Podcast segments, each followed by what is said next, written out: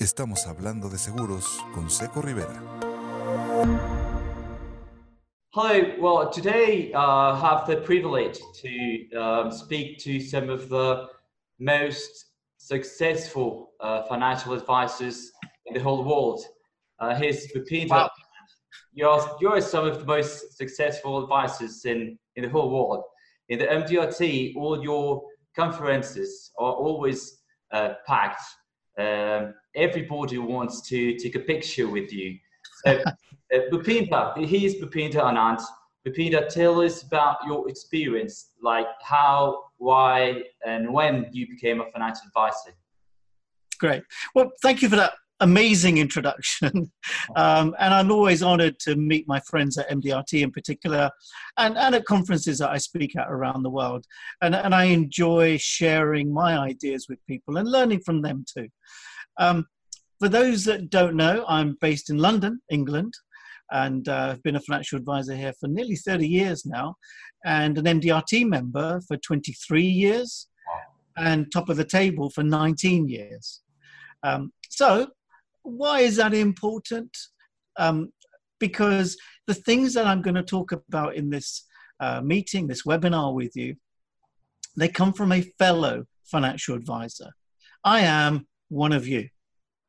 What does that mean? It means if I'm using an idea and it works for me, guess what?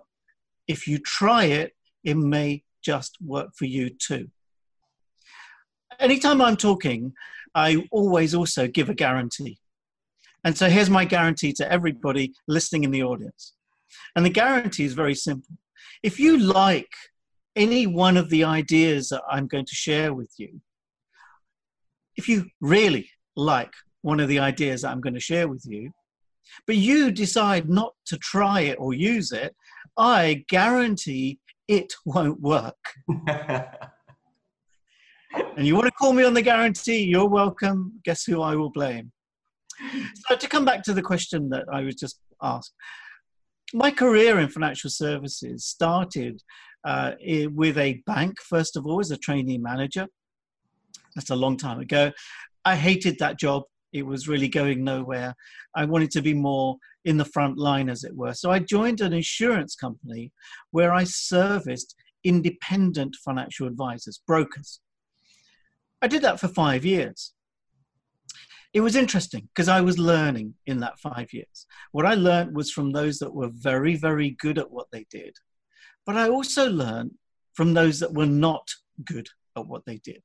That's not because I wanted to copy them, but I wanted to see what it was that they were not doing very well.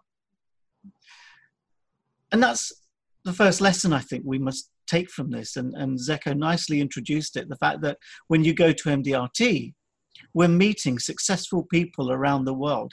Whatever level we are at, there is somebody else at a higher level doing it differently, doing it better. And so we learn more from talking to other people uh, to, to improve ourselves.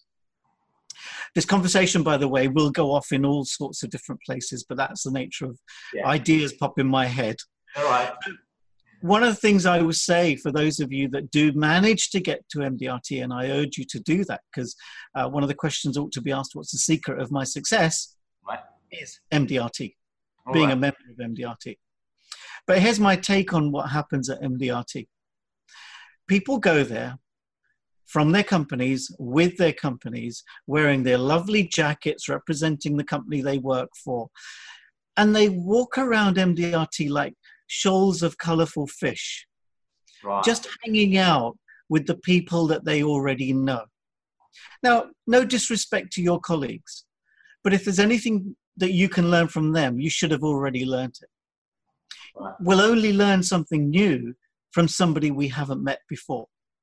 So I urge you, when you go to MDRT, step out from this group that you're with. Be brave.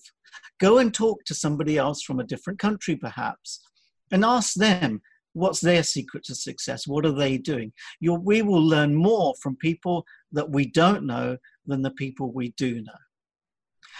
So, to come back to my story, um, so I did five years of, of training, if you like, of working uh, for an insurance company before I decided that I could do a better job than the people I was looking after on my panel.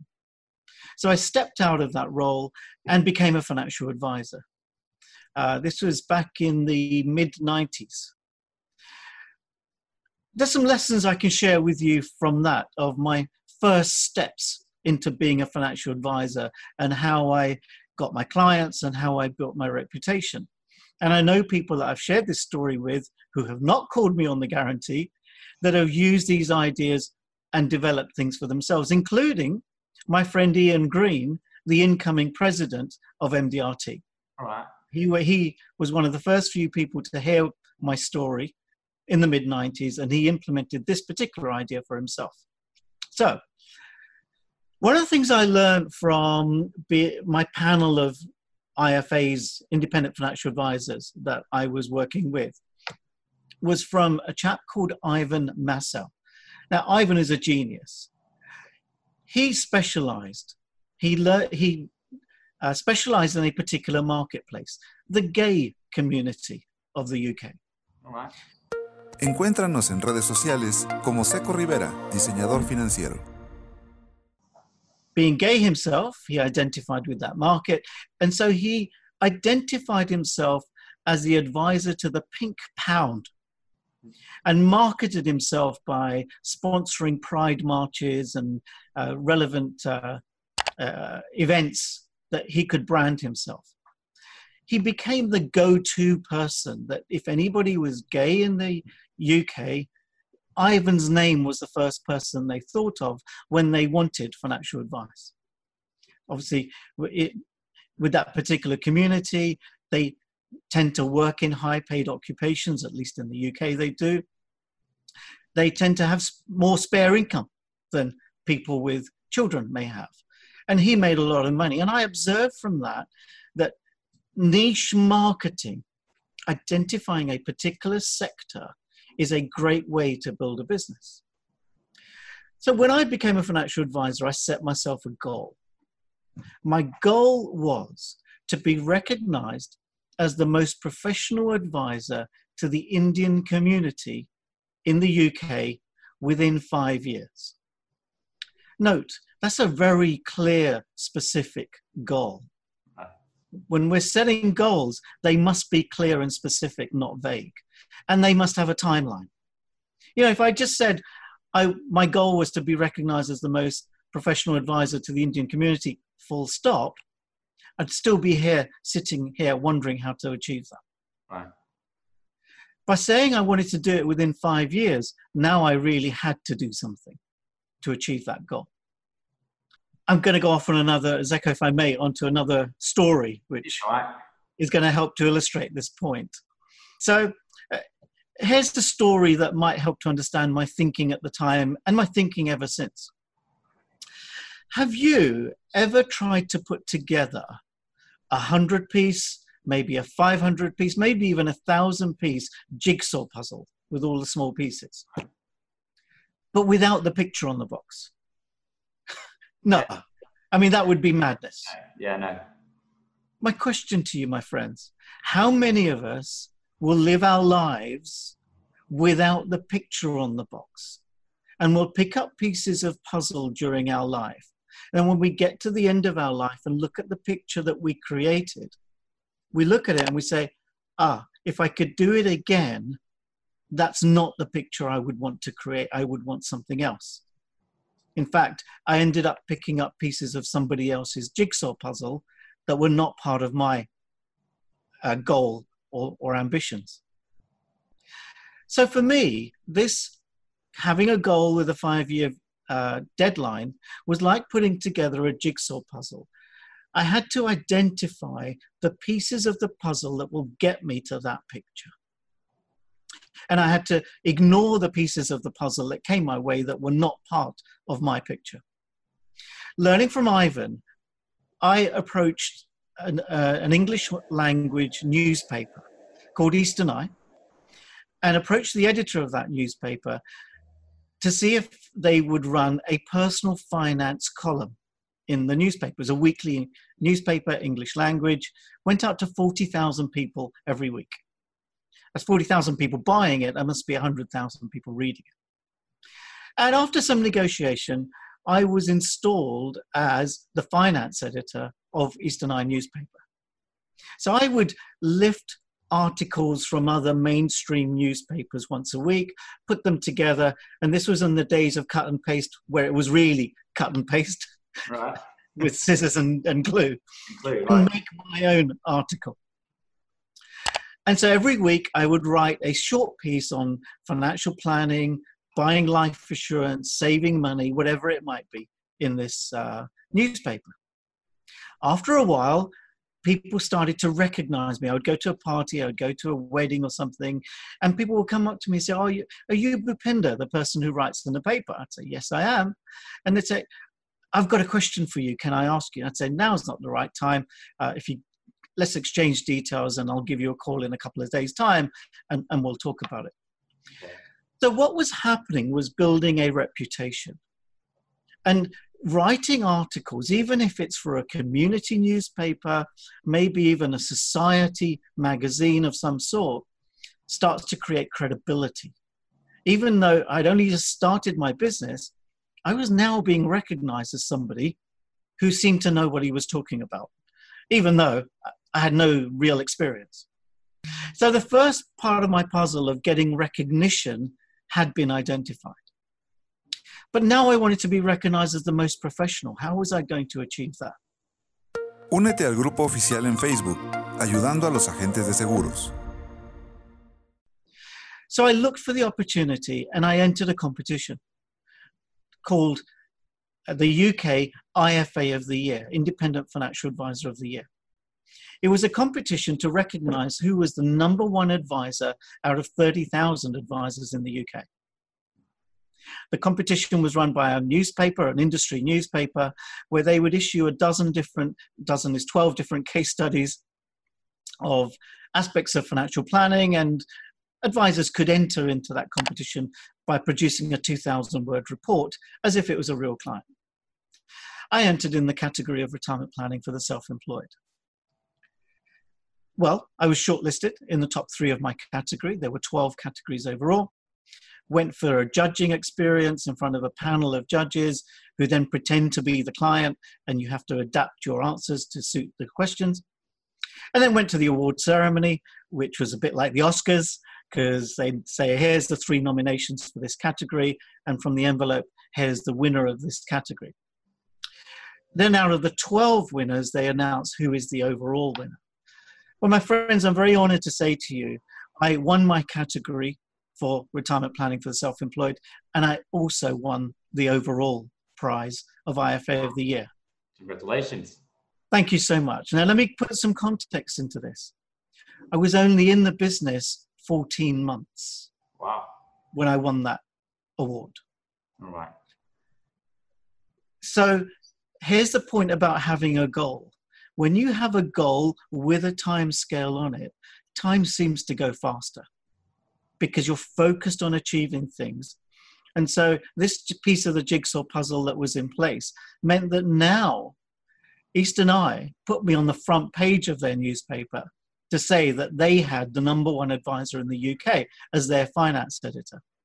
So I could now say that I had achieved the goal of being recognized as the most professional advisor in the UK to the Indian community within 14 months of my five year goal. So, uh, why am I sharing this story? It's a long story. I apologize for that. But I want to kind of tell you if you're sitting there waiting for clients to call you, if you're sitting there cold calling clients and trying to get business, but you have no background, no reputation, nothing third party as an endorsement, you will always find life difficult until we start getting referrals coming back to us.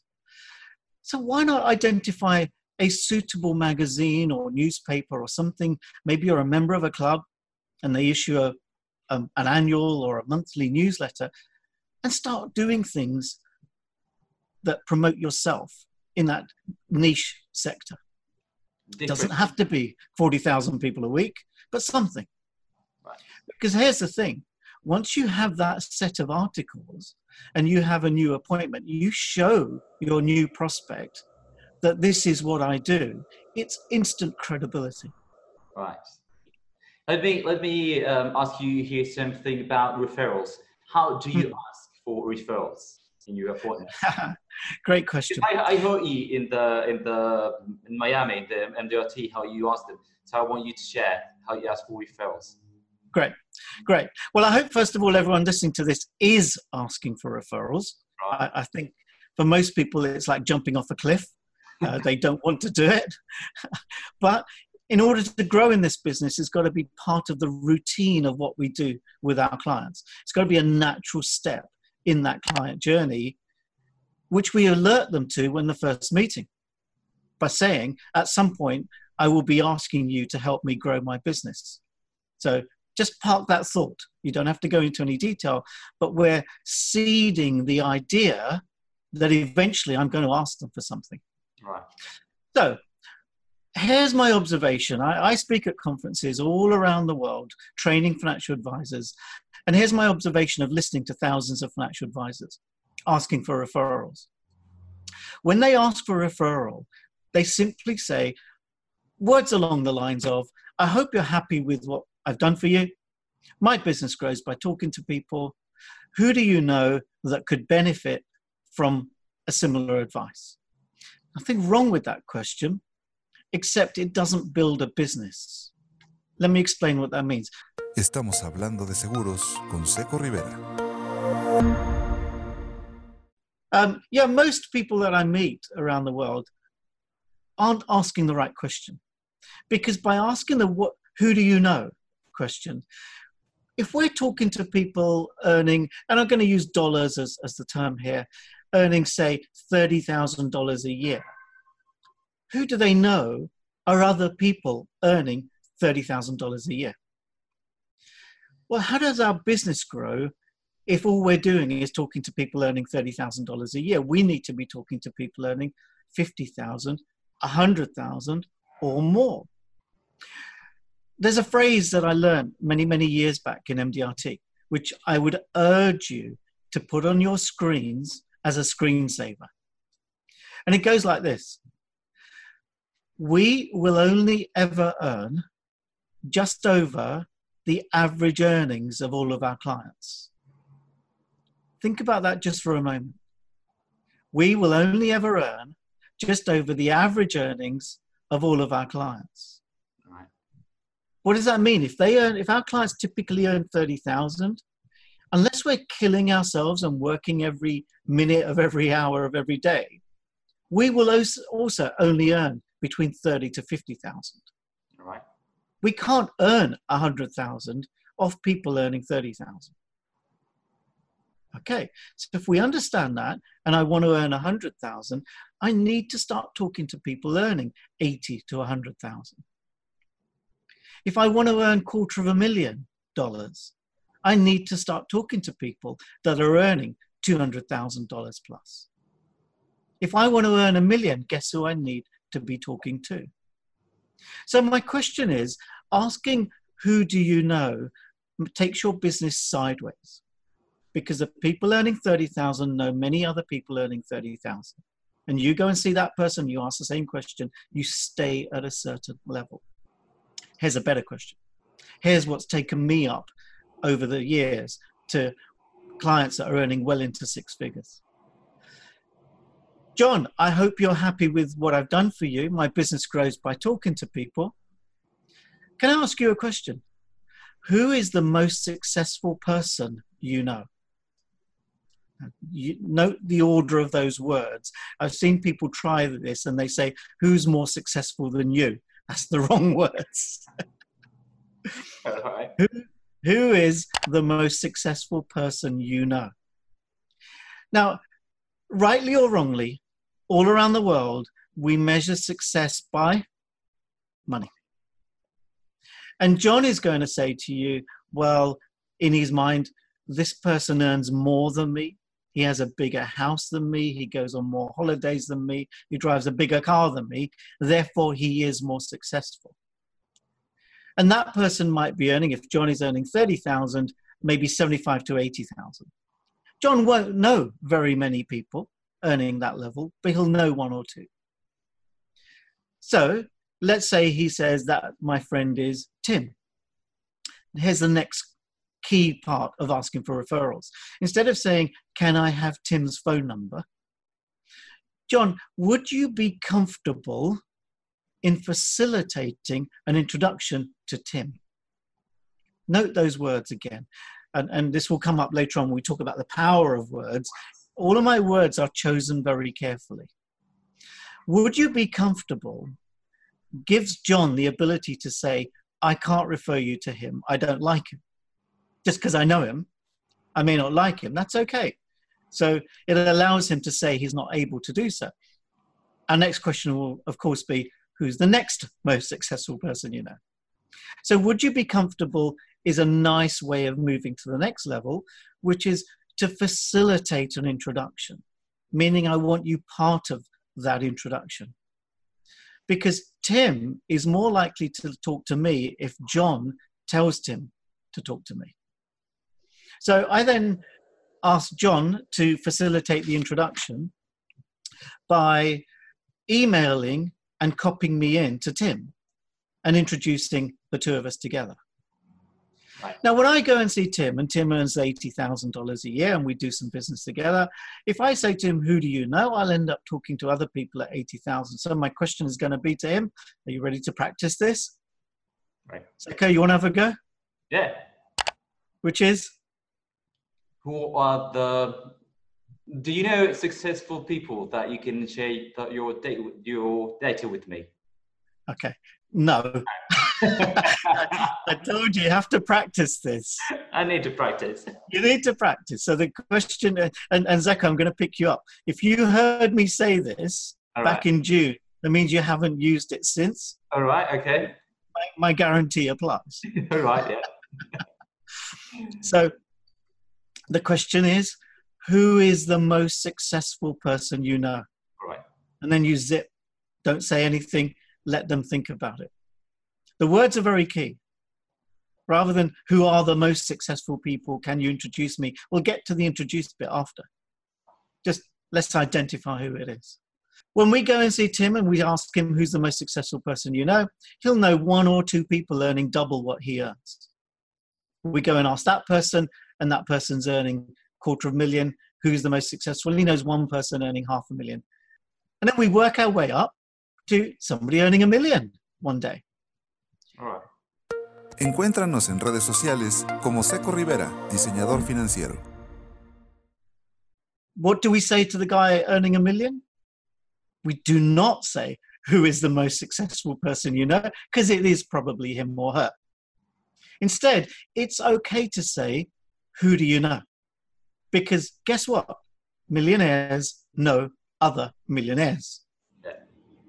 So if in building up your business you don't feel ready to talk to people earning 250, 500,000, it's okay because you control that by just stopping at a certain level by saying, Who do you know? When you're ready, you then say, Who's the most successful person that you know? My friends, that's how I've built my business. Um, and guess what? If you try it the first time, it will be horrible because it always is, but practice is between you, but it works. Right. And Peter, in some of your, um, uh, I don't know, videos I, I saw, um, you said that we have some of the most um, important uh, careers, like doctors, that we, we change lives. Yep. Yeah, um, I, I think one of the key things to success in this business is, is a sense of self-value, self-worth self confidence. And, and that's got to come from the understanding that people need us. Society needs us. The countries need us because of what we do. Because we create money out of thin air. We create money at the time that people need it. We are in one of the most valuable professions in the entire world. I can't think of any other profession other than the medical profession that has the power, the ability to influence people's lives as much as we do. That comes with responsibility. It means that we must constantly think of how can we help our clients? What can we do for them to improve their lives, to protect their families, to protect their businesses? And everything that we do must carry ethics and integrity to help people. When we help people, our business grows, we grow. We don't need to make sales to look after ourselves. We're looking making sales to help other people. And we enjoy doing that. We get satisfaction and we get rewarded for it. Perfect.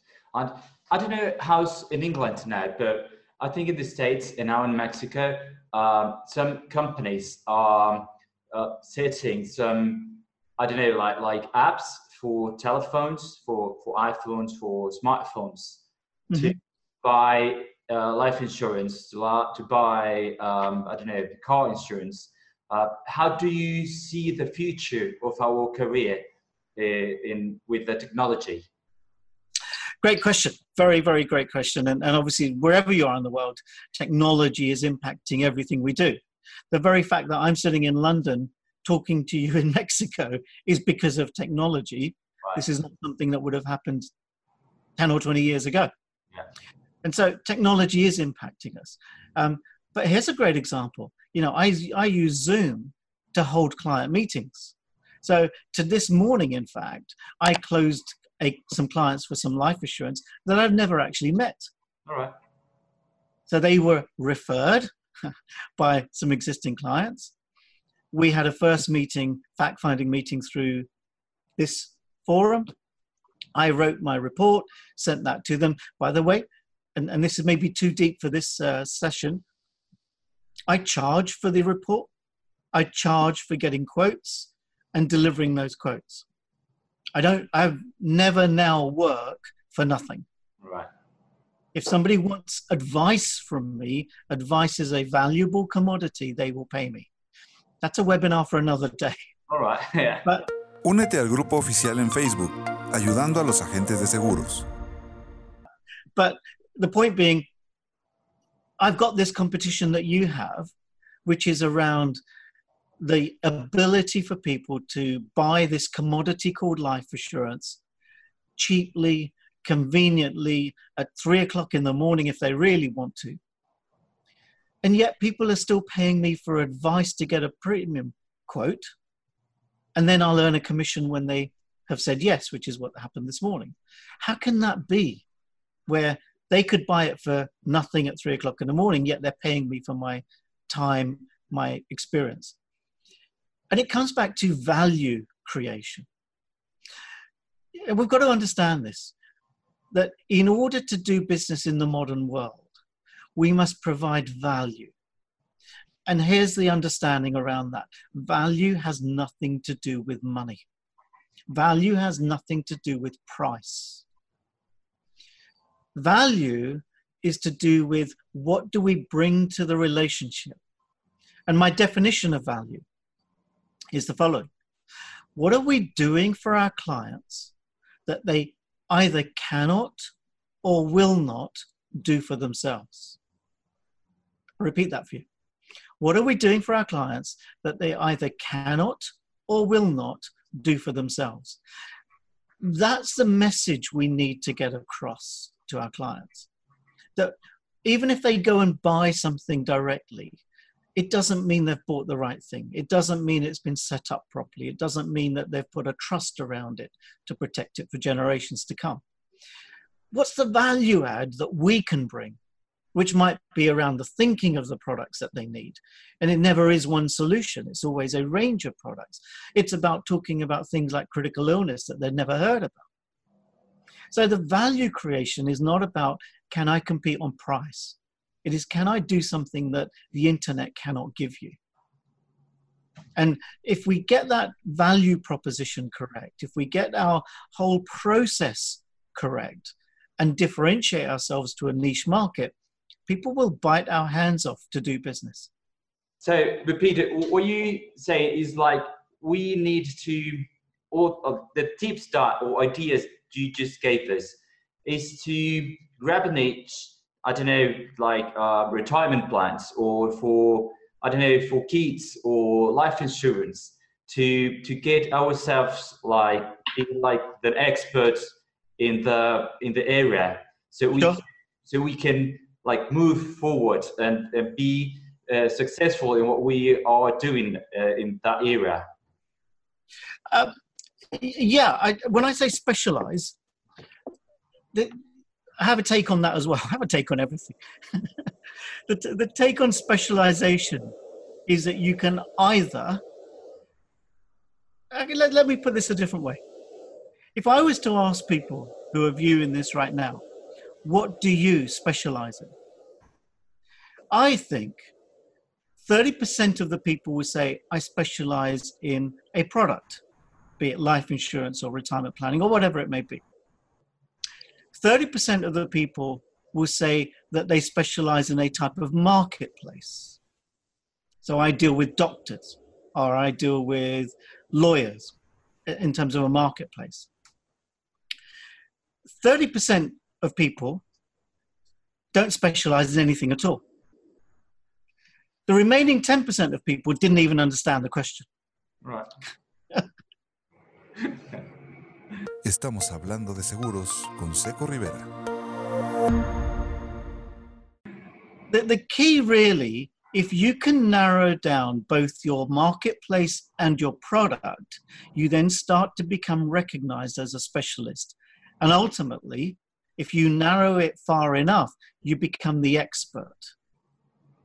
So I, I, I go back to ivan for example. Ivan was very clear about his marketplace to the extent that there was no one else to go to that's who you go to if you are a member of the gay community in the UK. He was very clear. He set his message up. So I, I think specialization, people we need to understand, can be marketplace Right. or product or both. Okay. Now that's that's an, again a subject for another day or another session at MDRT, and I can take you through the thinking behind all of that. Um, but but just to start thinking that way. Okay. And you are an expert in words. So uh, some of the most successful uh, conferences that you have is the power of words, right? And you call Yeah. yourself as a financial architect. Yes. So all these that you you learned from somewhere, you took some I don't know um, courses or conference to to get to be uh, a financial architect, because I think that's a way to to be a part of the the financial advisors. So there's the financial advisors, and you are financial architect. So it's a difference between all the package of uh, of the financial advisors and you. So there's an, another difference that people can see. You know, you you, you are not uh, the common uh, financial advisor. You're different, right? Absolutely, and I'm glad you brought that up because that, that's always been a key fact of my career since I became a financial advisor was constantly how to differentiate myself from my peer group. Because when we become just part of what everyone else does, we become commoditized, which means that people have a perception of what a life insurance agent is. They have a perception of what a financial advisor is. They have no perception of what a financial architect is even though what I do is what you all do. Right. And so, um, where did I learn that from was, was the question. I learned it at MDRT. What I did, however, was apply thinking to it. Now, I remember Bruce Etherington, another phenomenal speaker at MDRT, many, many, many years ago. It, as a throwaway line in his speech, he said, You know, sometimes we're like a financial architect designing financial homes for people and then finding the right financial furniture. And that was just a one line in a much bigger speech. I wrote it down and I loved the whole analogy of what he had painted. On the airplane, on my flight back to the UK, I wrote my entire script around that. And from the moment I landed, I had become a financial architect. So, what I'm saying is, if I can do that, if I can take one sentence from a one week meeting and then change my entire career around it, what are you doing with the ideas that you get from the conferences and courses that you attend? Are they just notes in a in a folder that they were very nice when you wrote them, but then you file them away and don't think about them? Yes. Because that's 99% of the world does that. The 1% that reach top of the table, or even less, don't take notes for the sake of saying, Aren't I very good? I made lots of notes. It's, I've made these notes, I made them for a reason. It's because it resonated with me at the time. Otherwise, I could have just written the script for whoever I was listening to. So if I wrote something down, it's because at the time I wrote it, it was important to me. Right. If it was important to me then, what do I do with that now? Is the next question. Encuéntranos en redes sociales como Seco Rivera, diseñador financiero. And and you know, Zeko, you said that whenever I go to MDRT, and, and I have many, many fans for which I'm very, very grateful, uh, including many from Mexico, which I really appreciate. And, and my friends hate me because if, if I have to walk somewhere five minutes, it takes me about half an hour with people wanting to take photographs, which is fantastic. But every time some, I meet somebody and they say to me, I loved your speech. I really enjoyed it. That's a very dangerous thing to say to me because my next question will be, Thank you very much, but what did you do with it? Right. Okay. Because that's the only time I benefit if I know that you have actually done something with the content that I've shared. Okay. Otherwise, it's just entertainment. Yeah. We can get that off the TV. Right. And you introduced yourself different. So you just you, you just don't say I'm a financial architect. You because I saw some of the conference that you gave, I think, in Malaysia in 2017, that mm-hmm. you were speaking about the power of words. And it's like you said, like it's different to introduce yourself as a lot of life insurance agents, right? Yeah. So, it, and it's so funny. I mean, your speeches are so so funny, so entertaining that Thank you. they all that if that, uh, I'm sorry, I'm going to take a base that in, in your in your um, uh, that speech that if you don't want to be interrupted in your airplane, just put uh, a base of a book that says how to sell life insurance in the airplane. So To that's people on airplanes. yeah, that's funny that, that how you do your speeches. But uh, how do you introduce yourself when you do not know somebody that you want to meet? Sure. I, I think we to, to take a step back from that. Um, here's a question that that obviously drives what, what you're saying is have you ever been asked a question what do you do Yes.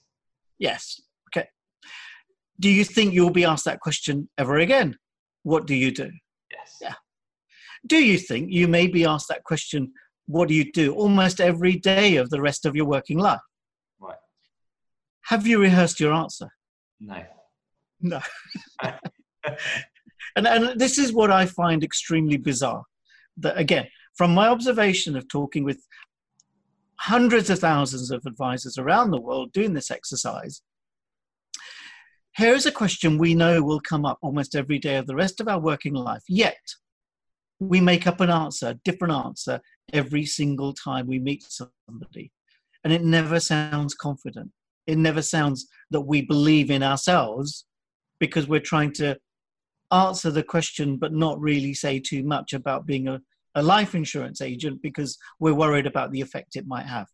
Now, there's nothing wrong with saying I'm a life insurance agent, but it better come with some enthusiasm and belief that you have the best job in the world.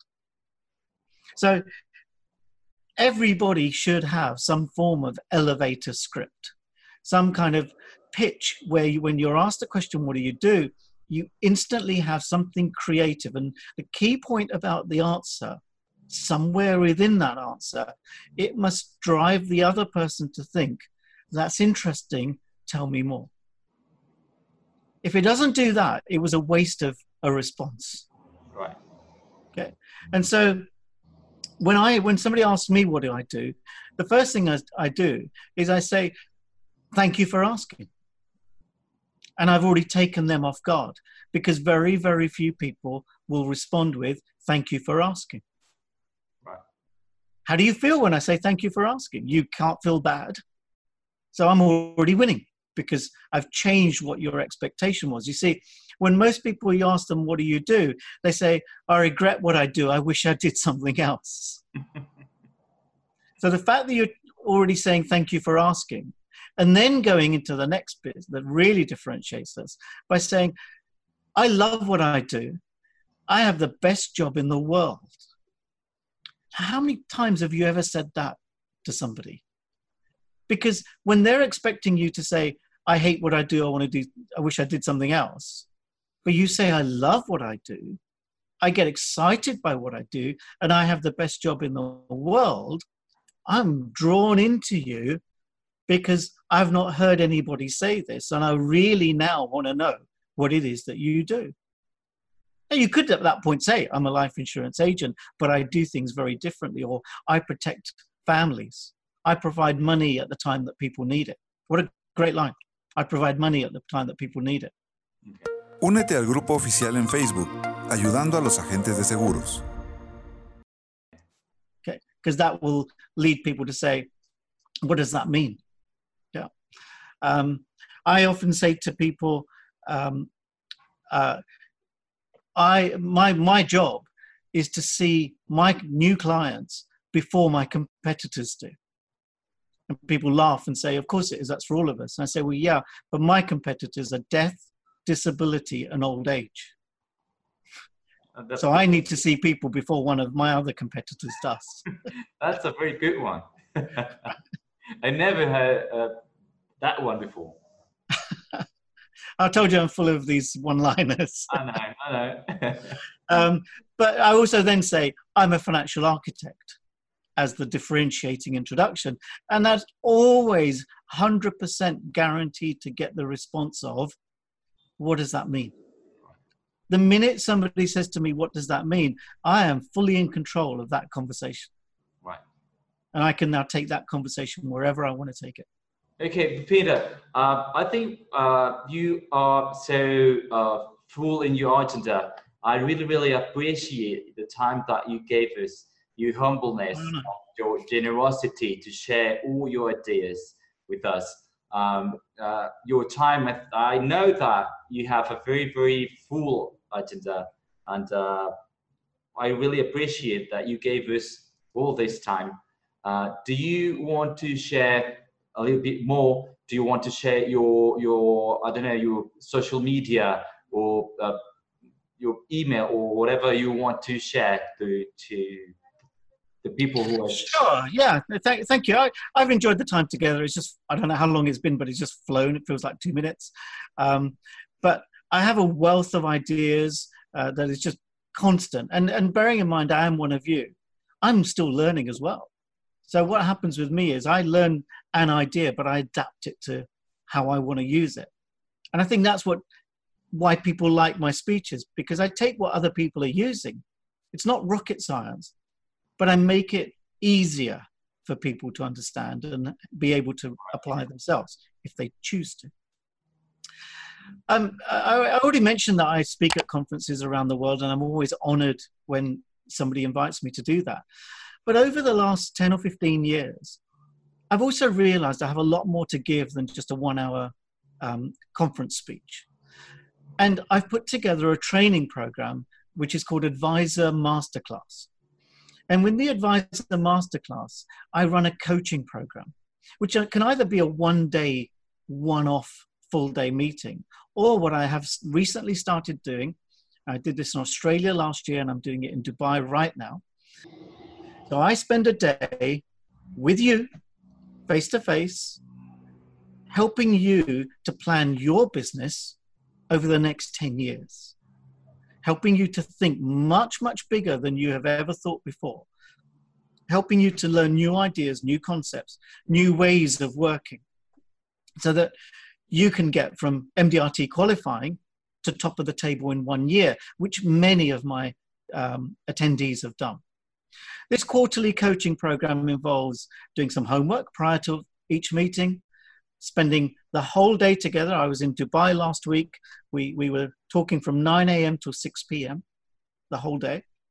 There'll be in uh, a month's time, there will be a follow up webinar like this where it's interactive so people can discuss what worked for them and what didn't work for them. And then in three months' time, I'll be going back to Dubai uh, to run that again. If you think that that is something that you and your team could benefit from, I need a minimum of 50 people to make it worthwhile. And let's get in touch and let's communicate. My email address is bhupinder at anandassociates.com. Drop me a line if you think this is something you want to explore, and drop me a line if you have enjoyed or not enjoyed uh, this uh, session. And uh, if you've used the ideas and they've worked for you, I'd love to hear from you too. All right. Bhupinder. Thank you. Thank you very much. My uh, pleasure. Appreciate. I really enjoyed the time that uh, we talked, that you talked, all your ideas. I know that uh, a lot of people are going to be uh, very, very happy with those ideas, and I hope that they use. I use. So thank you very much, Bhupinder. Uh, maybe, My pleasure. Maybe we can do another another one, or if we arrange something, we can bring you to to Mexico. I would love to come to Mexico. I, I have spoken in Mexico about nine years ago. Um, absolutely loved it, and uh, I think I'm due for a revisit. So I would love to to come back. Great country, great people. Thank you very much, Pepita. Thank you, everybody. Encuentra el video de este podcast en el canal de Seco Rivera en YouTube.